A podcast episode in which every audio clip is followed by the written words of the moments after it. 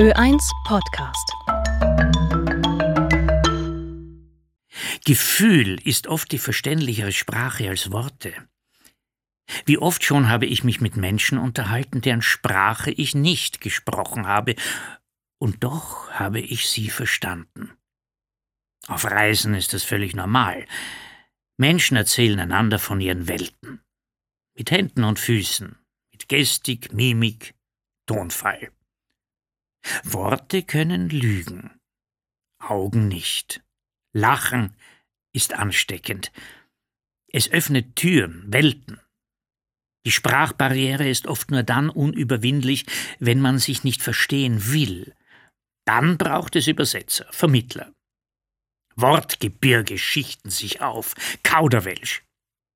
Wie einfach aber ist es, versucht man einander zu begreifen.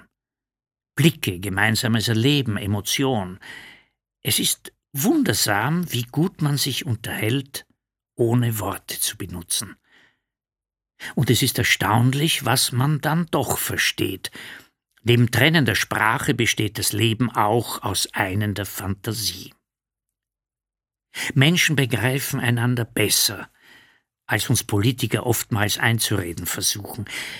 Das Lächeln der Fischer in Torshorn auf den Färöerinseln, das Geschnatter junger Mönche am Ufer des Inlesees in Zentralburma, das der Marktfrauen im alten Viertel von Hanoi, die Stille der Wüstenstadt Scheisalmer und das Tosen der Nordsee während der Überfahrt von Cuxhaven nach England. Dies alles erzählt Geschichten, die nur der zu begreifen vermag, der zu hören versteht. Marco Polo hat es uns vorgemacht. Er ist dem Fremden zweifellos mit Verständnis begegnet. So hat er überlebt. Bis heute.